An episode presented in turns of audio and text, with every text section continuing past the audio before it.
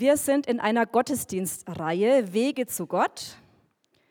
Wir wollen verschiedene Möglichkeiten ausloten, wie sich Himmel und Erde berühren können. Das Bild hinter mir zeigt das. Wir haben von verschiedenen Menschen schon ihre Zugänge zu Gott gehört. Hilde war letztes Mal hier vorne, hat den dienenden Typ vorgestellt. Der Jockey hat uns erzählt, wie er zu Gott findet im Lobpreis und in der Natur. Und heute ist, und das Setting hier zeigt das schon ein bisschen, da gehöre nicht ich hin, da gehört die Sabrina hin. Heute geht es um Begeisterung und Kreativität und neue Wege finden. Vielleicht findet ihr auch einen neuen Weg, inspiriert von der Sabrina. Brauchen manchmal auch, dass man ein bisschen aus Routinen rauskommt, denn deswegen ist der Gottesdienst äh, heute auch ein bisschen anders strukturiert. Wir beginnen mit dem ersten Teil der Predigt jetzt sofort und erst danach kommt der Lobpreisteil. Und warum das so ist, das erschließt sich bestimmt gleich, ähm, wenn wir von der Sabrina den ersten Teil gehört haben.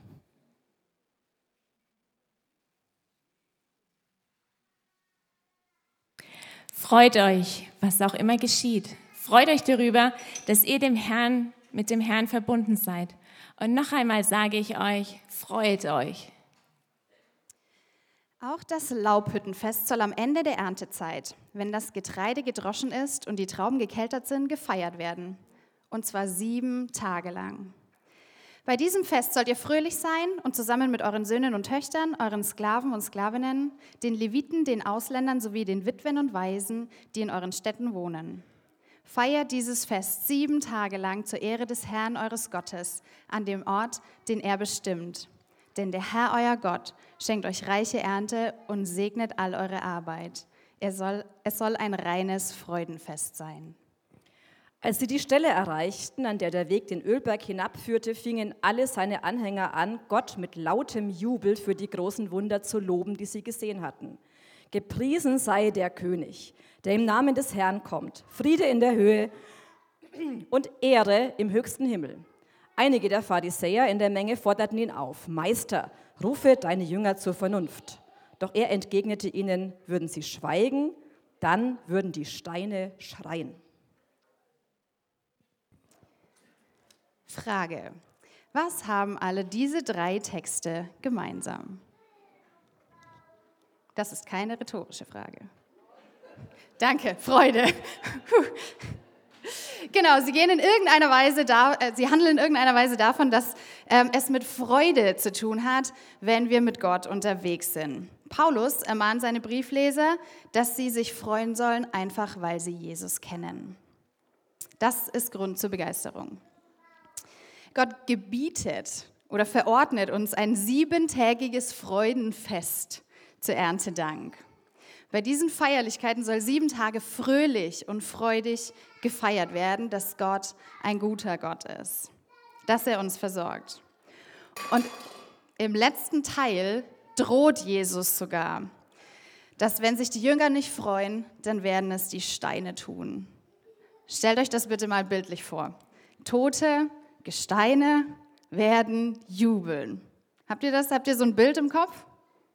Wenn ihr jetzt so ein Bild habt, dann seid ihr ein enthusiastischer Mensch. Denn das ist ein Kennzeichen von enthusiastischen Menschen. Ne? Ähm, wir stellen ja verschiedene Zugänge vor und das ist das, was der Autor Enthusiasmus nennt.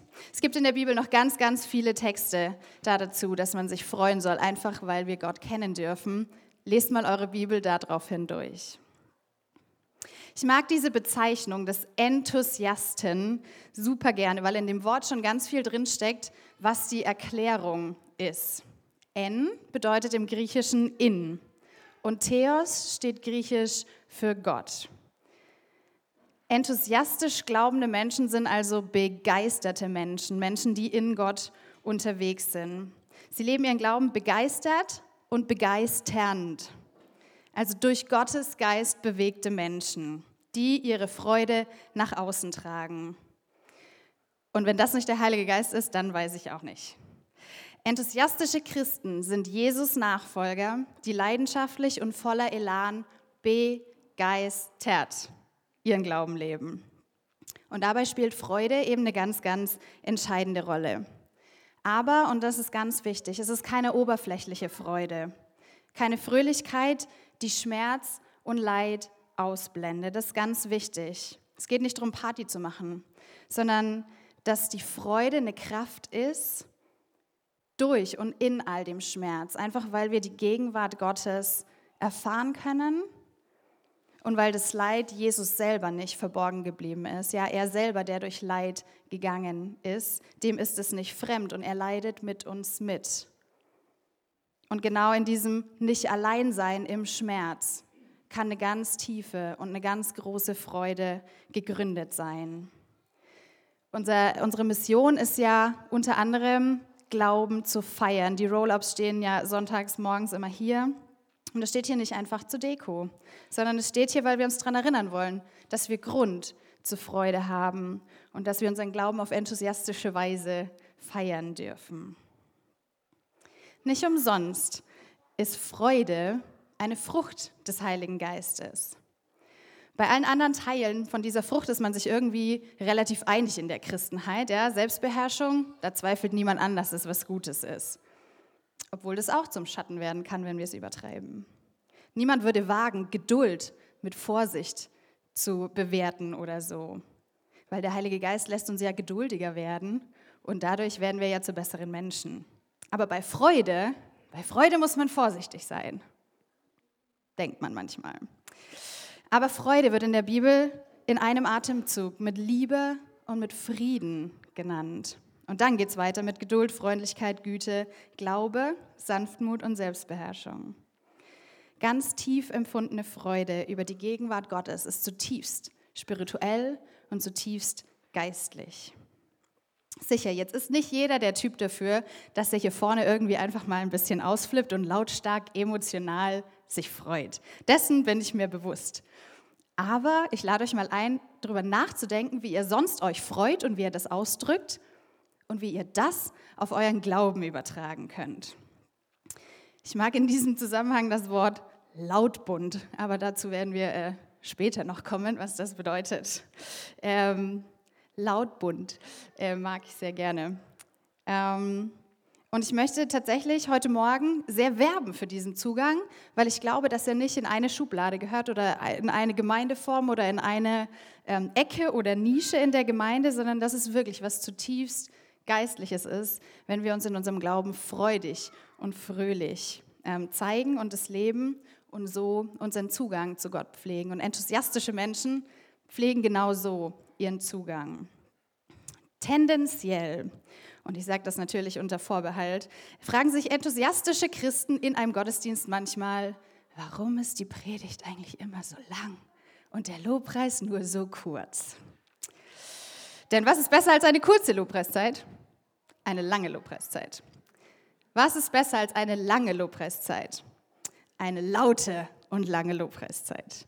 Und was ist besser als eine laute und lange Lobpreiszeit? Eine laute und lange Lobpreiszeit mit ganz vielen Menschen. Und was ist besser als eine laute, lange Lobpreiszeit mit ganz vielen Menschen? Eine ultralange und ultralaute und ultrabunte Lobpreiszeit mit ganz vielen Menschen gefeiert. Bei diesem Zugang geht es ganz viel darum, dass wir erleben und dieses Sein vor Gott zelebrieren. Es geht um das Erleben der Gegenwart Gottes, das Erleben von geistlichen Erfahrungen, von Einsichten und Weisheiten, die nur Gott uns schenken kann. Das Erleben von Übernatürlichem und Mystischen nennt es der Autor. Und das Erleben von Freude. Und auch an der Stelle nochmal erinnernde Worte. Freude ist nur dann wahre und echte Freude, wenn sie mit Ehrfurcht einhergeht. Gary Thomas schreibt, wenn man so richtig feiert, dann vergisst man vielleicht, wie heilig und ehrfurchtgebietend Gott auch ist. Ohne Ehrfurcht verkommt Feiern zu seichter Belanglosigkeit. Und das ist nicht das, wo wir eigentlich hinwollen. Es geht bei diesem Zugang, bei dem erlebenden, bei dem enthusiastischen Zugang ganz viel um Offenbarungen Gottes, um eine mittelbare, eine ganz direkte Offenbarung Gottes in einer ganz bestimmten Situation. Gary Thomas nennt es Mysterien und Feiern. Die Worte, die müssen aber irgendwie gefüllt werden. Und das ist genau das, dieses innere Erleben und die innere Vorstellungskraft von dem und das Nachempfinden was Gott uns sagen möchte, was Gott tun möchte. Es geht um Gefühl und es geht auch um Emotionen. Und jeder, der jetzt denkt, wir sollen doch in unserem Glauben den Kopf nicht ausschalten und unseren Verstand gebrauchen, sage ich ja. Aber wir dürfen auch unsere Emotionen nicht ausschalten, weil beides hat Gott gemacht und wir brauchen beides, wenn wir eine ganzheitliche Theologie leben wollen. Wir brauchen Emotion und Ratio. Ratio. Und das glaube ich, dass wir das als Gemeinschaft brauchen und aber auch jeder Einzelne von uns. Dass wir diesen Zugang, der unser Innenleben und unsere Begeisterungsfähigkeit nährt, dass der was ganz Wunderbares ist und dass wir so unsere Beziehung zu Gott sehr gut pflegen können und ihn letztlich dadurch ehren können, wenn wir das auch mit unseren Emotionen und unserer Freude tun.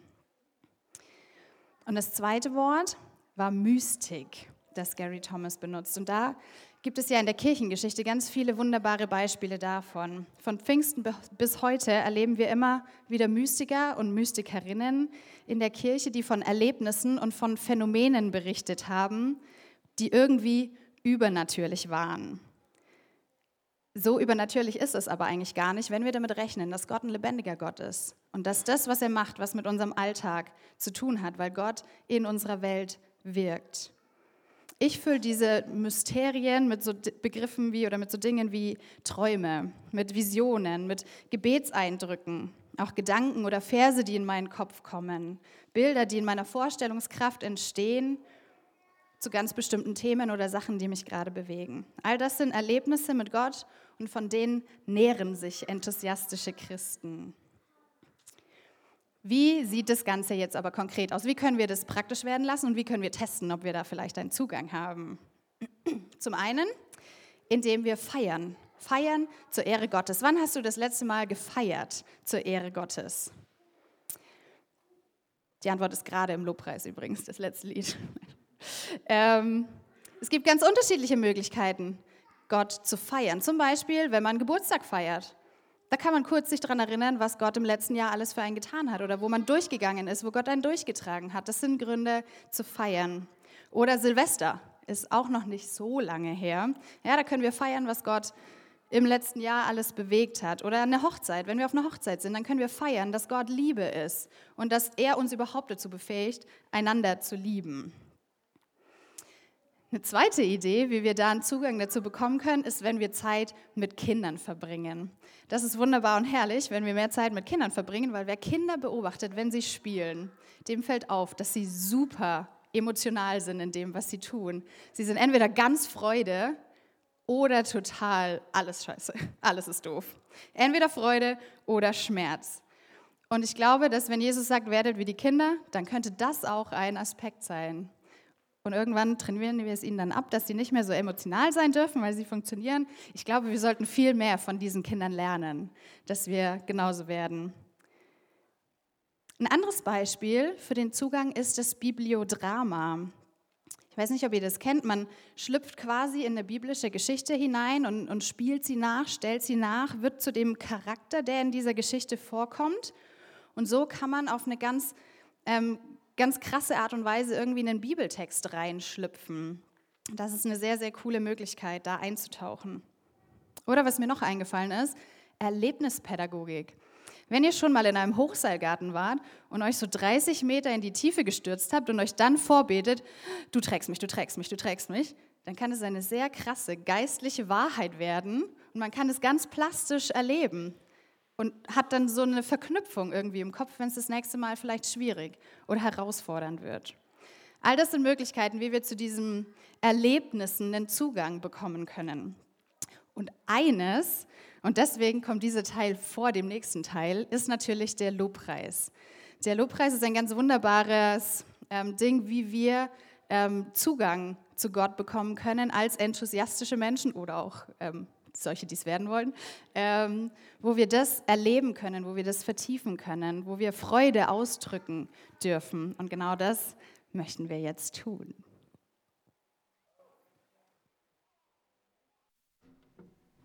Jetzt bin ich auch online. Ähm, wenn ihr möchtet, will ich euch heute dazu einladen, oder eigentlich wir, die hier vorne sind, mit zu uns nach vorne zu kommen und ähm, so das Enthusiastische vielleicht auch mal mit dem Körper auszuprobieren, zu tanzen, sich zu bewegen, die Hände zu heben. Wenn du das möchtest, bist du gerne eingeladen, einfach nach vorne zu kommen. Ähm, während des Lobpreises wird hier vorne noch was anderes stattfinden. Ihr seht schon, ähm, was Sabrina und die Miri hier vorbereiten. Die werden nämlich kreativ werden. Ähm, genau. Also probiert es vielleicht einfach mal aus. Und es ist ganz wichtig, es geht nicht um die anderen, wie cool die vielleicht tanzen oder wie ähm, geistlich die hier schon sich enthusiastisch bewegen. Nein, es geht um dich, wie du vor deinen Gott kommst. Und wenn wir es genau fassen wollen, ist er derjenige, der dich zur Freude geschaffen hat. Und du darfst es ausdrücken mit deinem ganzen Körper. Also wenn du möchtest, die Bühne ist frei. Komm zu deinem Gott.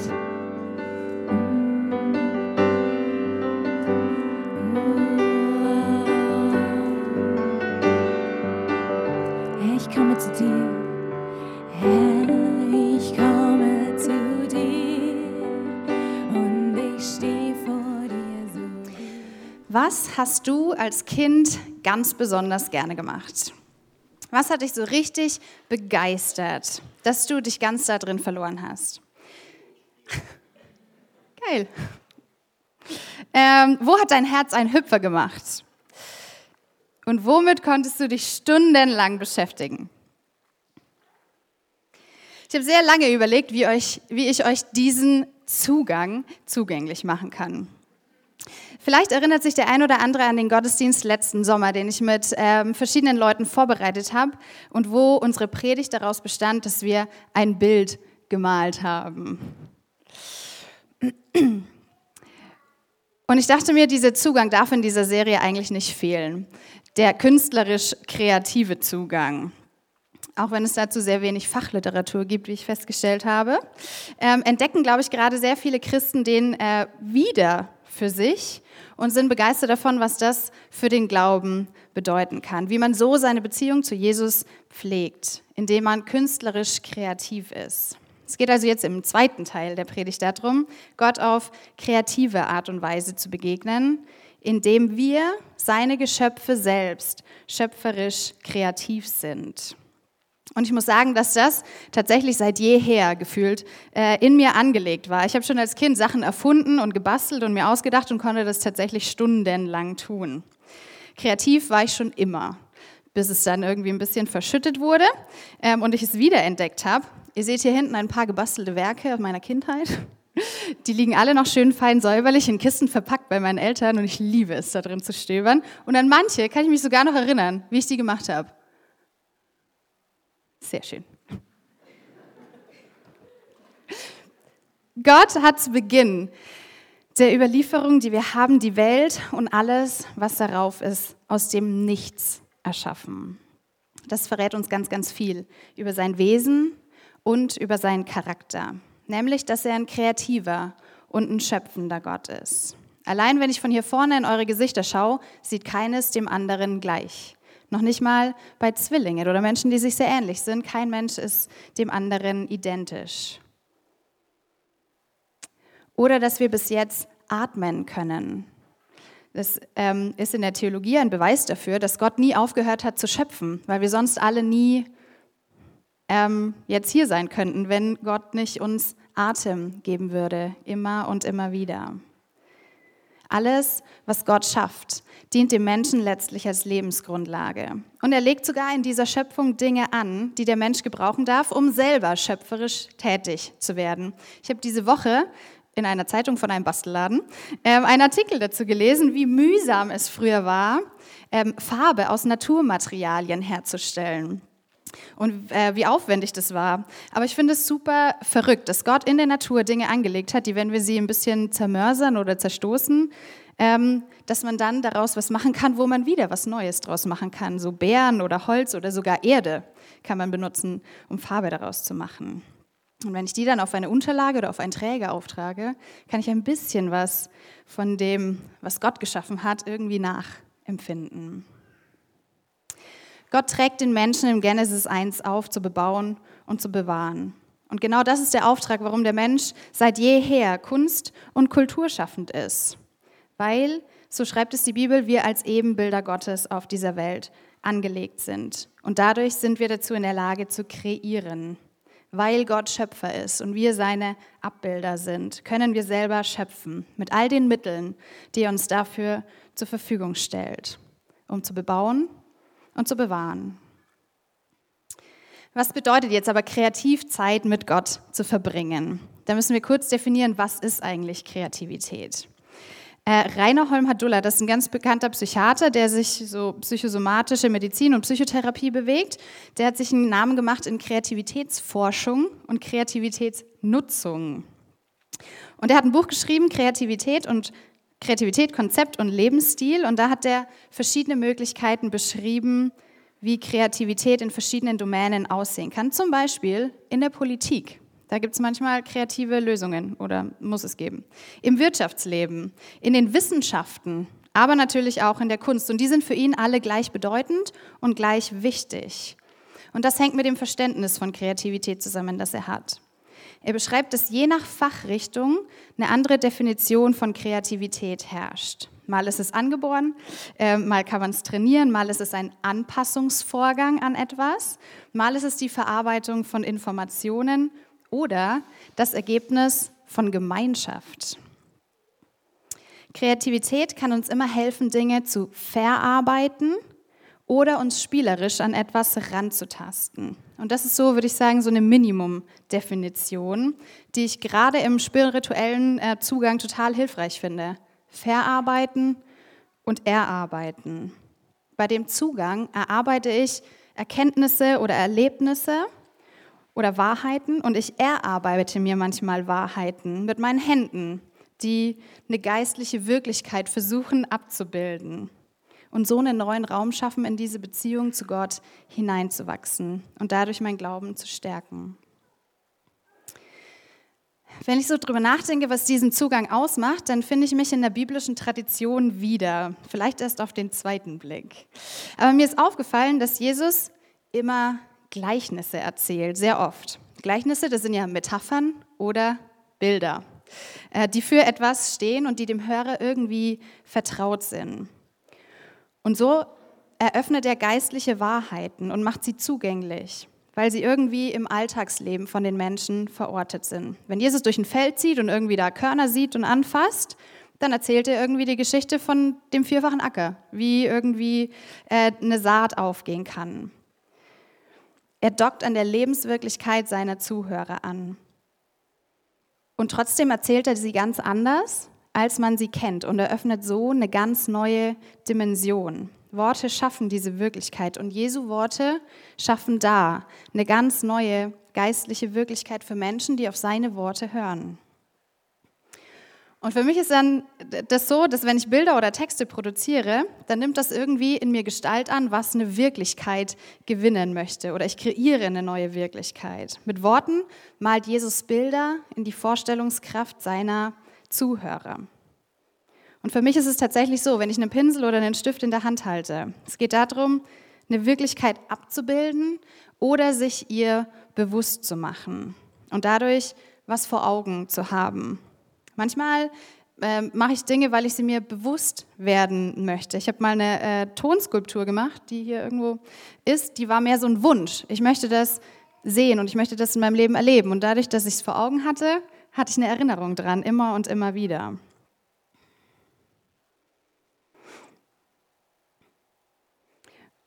Und für mich ist es tatsächlich so, dass wenn ich mit meinen Händen was zu tun habe, dann kann ich mit meinem Kopf leichter an einer Sache dranbleiben. Also wenn, ich wenn meine Hände irgendwas tun, dann kann ich sehr lange über irgendwelche ein und denselben Gedanken sinnieren oder meditieren. Aber ich glaube, das funktioniert eben auch in anderen Disziplinen. Denk zum Beispiel an Schauspiel, wenn man sich in irgendwas reindenkt oder rein erlebt, ähm, wenn man Gedichte schreibt oder wenn man handwerklich etwas macht. Zum Beispiel hat uns jemand mal dieses wunderbare Kreuz für den Gottesdienst gebaut. Wenn wir kreative Menschen sehen, dann wissen wir irgendwie, dass sie kreativ sind. Bei einigen ist das sichtbar, weil sie eben darstellend oder künstlerisch kreativ sind. Denkt an die Schauspieler im Theater oder die Maler. Und bei anderen ist es vielleicht ein bisschen versteckter. Und ich glaube trotzdem ist es da. Denkt an die IT-Branche oder eben die Politik. Kreative Menschen schaffen es immer, die Grenzen der bestehenden Welt ein kleines bisschen zu sprengen und so den Blickwinkel von anderen Menschen zu verändern. Denkt an Mozart, der irgendwie das Verständnis von Musik geprägt hat, oder an Michelangelo, der das Bild, das wir hier in unserer Serie ähm, immer zeigen, gezeichnet hat, gemalt hat. Oder denkt an die Mystiker aus der Kirchengeschichte, die Gott auf eine ganz neue und eine ganz andere Weise erlebt haben, wie der Großteil ihrer Zeit damals und Gott so auf eine ganz andere Weise irgendwie zurückgeliebt haben. Für mich ist an der Stelle super wichtig, auch wenn ich vielleicht für einen kleinen Teil dieser Kreativität stehe, es gibt so viel mehr.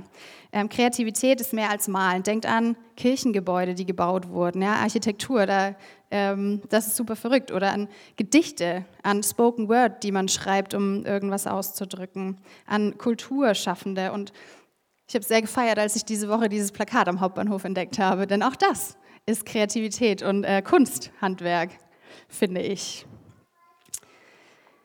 Wie funktioniert das Ganze jetzt praktisch? Ich finde es super schwierig, das auszudrücken, was irgendwie in einem passiert, wenn man da Zeit mit Gott verbringt. Ähm, und obwohl ich eigentlich Worte schon sehr gerne mag, äh, leihe ich mir jetzt mal Worte, und zwar von Tabea Opplinger. Das ist eine Frau, die führt ein Unternehmen in Israel, ein soziales Business.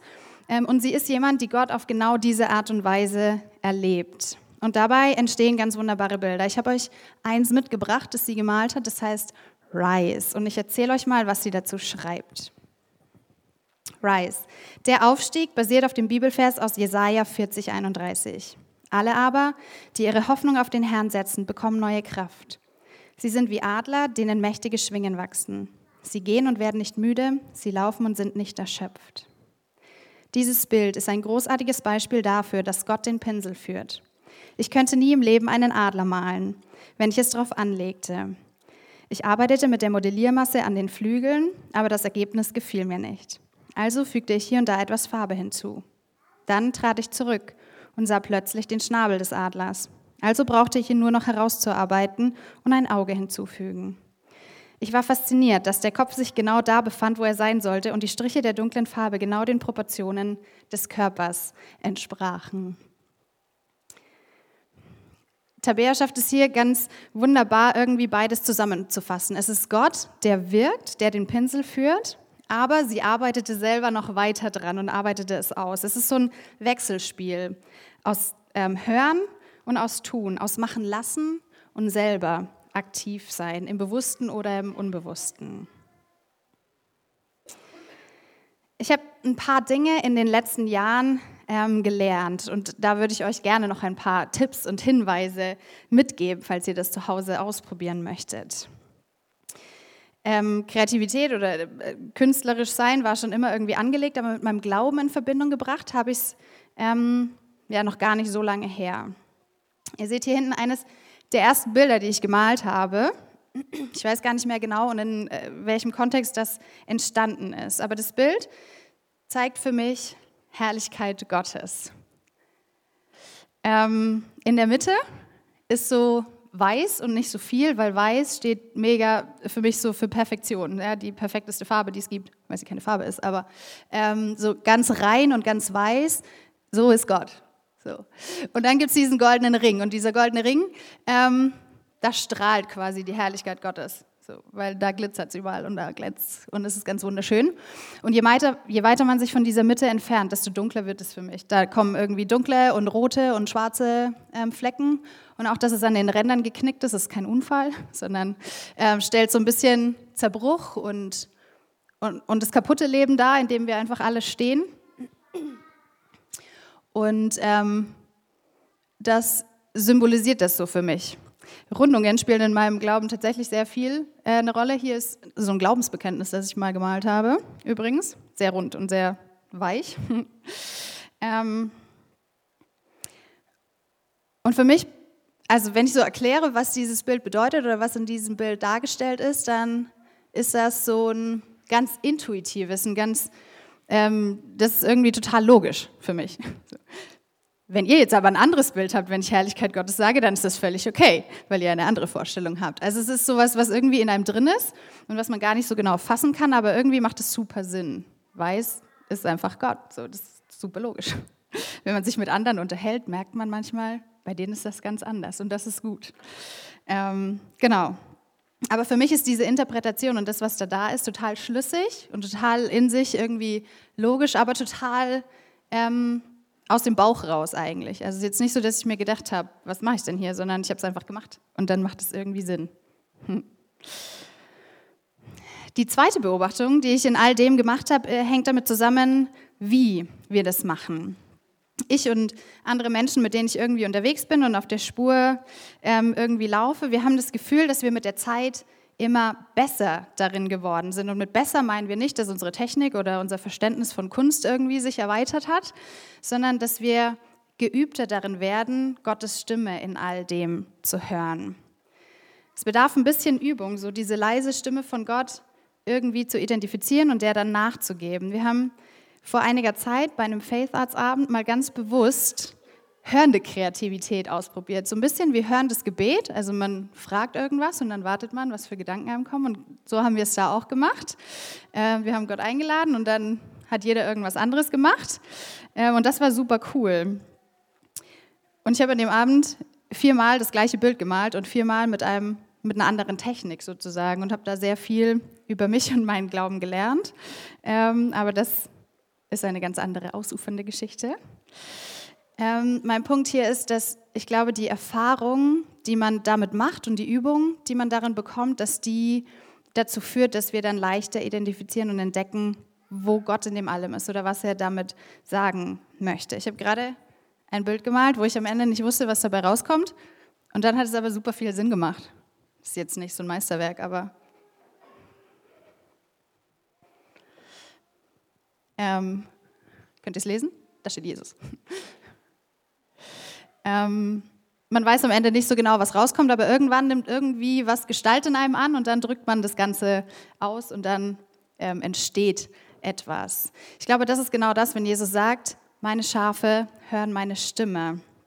Jesus als der gute Hirte, der zu uns spricht und wir, die wir geübter werden darin, seine Stimme in all dem wahrzunehmen. Und man lernt mit der Zeit auch seine Bilder zu lieben. Und oh, das war gerade ein super Beispiel. Ich finde es super schön. Ähm, man lernt seine Bilder zu lieben, die dabei rauskommen. Ganz oft habe ich gar keine klare Vorstellung von dem, ähm, was irgendwie entstehen soll, sondern bei mir kommt das unterwegs. Aber das ist so krass, wie ich mein Glauben lebe. Dinge, die ich erfahre, die unterwegs passieren, ähm, vermitteln mir eine geistliche Einsicht. Deswegen ist es auch super logisch, dass es in dem Zugang so funktioniert, finde ich. Und äh, da bin ich bei meinem letzten Punkt, was ich gelernt habe. Ähm, und zwar bin ich am Ende zufrieden mit dem, was dabei rauskommt, weil es eben nicht ums Ergebnis geht, nicht um das, was da irgendwie passiert. Es wird nie so sein, dass ich perfekt Aquarelltechnik beherrsche, obwohl es super cool ist, mal einen Kurs zu machen. Ähm, aber das ist nicht, worauf es ankommt.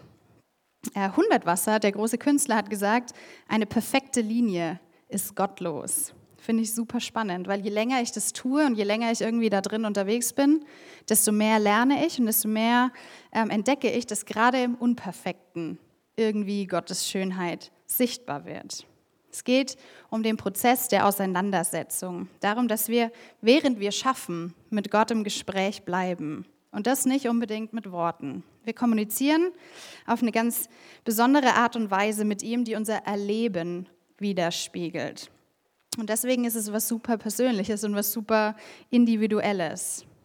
Und ich habe mir abgewöhnt, anderen Leuten zu sagen, oh, das ist aber ein schönes Bild, weil das gleich wieder bewertet.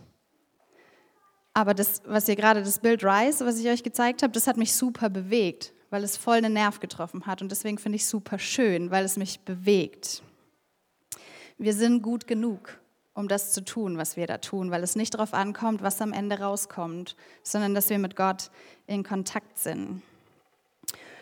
Und in der Vorbereitung ist uns da nochmal äh, ganz wichtig geworden, an der Stelle tatsächlich darauf hinzuweisen, dass kreative Menschen, für die ist es eigentlich nicht wirklich was Besonderes, was sie da tun. Es ist super normal und es ist super wir müssen das einfach machen. Es ist nicht so, dass man dafür Bewunderung möchte oder Leute dann kommen sollen und sagen, das ist aber wunderbar, was du da gemacht hast, sondern Ähm, es geht tatsächlich um dieses Innere, um, um das, was ich mit Gott ähm, erlebe, wie ich mit Gott in Kontakt bin. Und dafür will man eigentlich keinen Applaus, weil es total normal ist, dass wir mit Gott in Kontakt sind. Man freut sich, wenn es irgendwas in anderen auslöst, wenn dieser Schaffensprozess irgendwie andere bewegt oder auch ähm, andere in Resonanz gehen damit, wenn man auf der Bühne als Schauspieler steht und das Publikum reagiert, das ist super. Ähm, aber darum geht es nicht, sondern das ist, was in den Leuten auslöst, innerlich. Es geht um den Prozess. So, auch an der Stelle stellt sich dann wieder die Frage, wie können wir das denn jetzt praktisch machen? Äh, wie können wir dann Zugang finden, wenn wir das mal probieren möchten? Wir haben hier hinten übrigens den Kreativtisch, der jeden Sonntag aufgebaut ist, also fühlt euch frei, da ab und an vorbeizugucken. Ähm, meine ersten Erfahrungen, würde ich sagen, habe ich mit Bible Art Journaling gemacht. Das ist das Bild hier ganz links. Ähm, man hat quasi eine spezielle Bibel und, und malt in die Reihen, was man gelesen hat, irgendwie was einem wichtig wird oder was einem gerade bewegt. Ähm, das ist eine ganz wunderbare Art und Weise, mit Gottes Wort in, kreativ in Berührung zu kommen. Eine andere Sache ist, dass man ähm, Poetries oder Gedichte schreiben kann. Ja, das ist nichts anderes wie Psalmen. Ähm, und die irgendwie für sich da sortiert, was man mit Gott gerade besprechen möchte, das irgendwie in Worte gießt. Ähm, eine andere Sache, die mir eingefallen ist, man kann ins Plenumsteam gehen und den Kindern biblische Geschichten kreativ vermitteln. Also herzliche Einladung, alle, die das mal ausprobieren möchten. Ähm, kreative Menschen ins Plenumsteam. Oder es gibt ganz wunderbare Sachen, mit denen man sich sonst auseinandersetzen kann. Ich habe ähm, eine Zeitschrift zum Beispiel von einem katholischen Verlag, die sich fragen, wie können wir Gott ehren mit unserer Kunst und mit unserer Schönheit. Und wenn man die liest, dann fühlt man sich sehr inspiriert danach und das ist sehr cool. Genau, das sind ein paar Ideen, wie man es äh, praktisch werden lassen kann, wie man damit irgendwie ähm, Erfahrungen sammeln kann.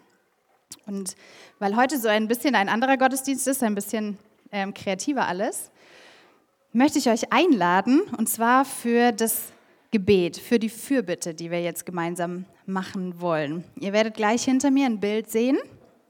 Das ist auch von äh, Tabea Opplinger, von der ich schon erzählt habe. Und es heißt The Silent Warrior. Und sie hat es gemalt, schreibt sie, in einer Zeit, wo es ihr gar nicht so gut ging und wo ganz viele Dinge sie irgendwie ähm, versucht haben, von Gott wegzuziehen und von Gott irgendwie fernzuhalten. Und ähm, genau das werden wir jetzt gebrauchen, um damit zu beten.